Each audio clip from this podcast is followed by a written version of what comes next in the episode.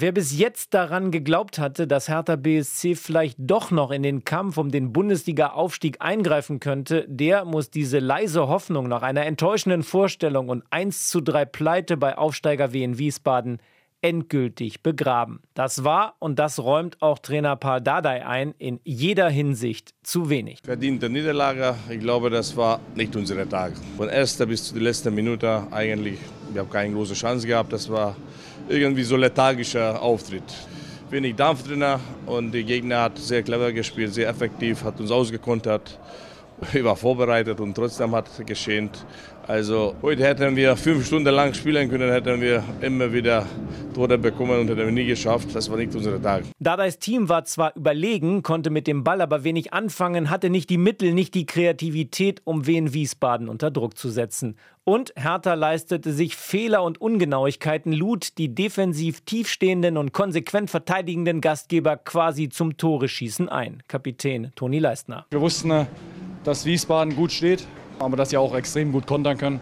So haben wir uns äh, alle drei Gegentore gefangen durch Konter. Wir haben in der Restverteidigung, glaube ich, nicht so gut gestanden. Und dann, wenn wir in den Zweikampf hätten kommen können, ähm, haben wir nicht zugepackt. Und äh, somit äh, konnten sie über die Außen durchbrechen. Ja, haben dann halt so die Tore gemacht. Wenn wir das vorher ansprechen, ne, müssen wir da besser agieren. Kovacevic hatte Wiesbaden 2 zu 0 in Führung gebracht. Pretajin traf zudem die Latte. Die Partie hätte früh entschieden sein können. Andererseits hätte Tabakovic direkt nach der Pause freistehend per Kopf das 1 zu 1 erzielen müssen. Und nach dem zwischenzeitlichen 1 zu 2 Anschlusstreffer durch Kenny vergab Preveljak die Chance zum Ausgleich.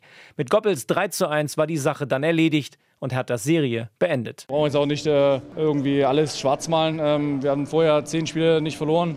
Ich glaube, wir waren seit fast 100 Tagen ungeschlagen. Ist natürlich umso ärgerlicher, dass wir jetzt hier verloren haben.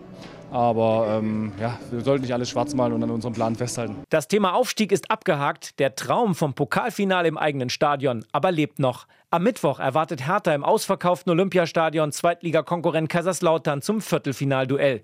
Aber da müssen die Berliner dann allerdings ganz anders auftreten. Mehr äh, Leidenschaft, auch gegen die Ball, ein bisschen Aggressivität. Wir waren sehr nett. Die erste Halbzeit, wir haben kaum Richtung Tor geschossen und das ist nicht okay. Ja, es gibt auch sogenannte offensive Aggressivität, davon will ich ein bisschen mehr sehen. RBB 24 Inforadio vom Rundfunk Berlin-Brandenburg.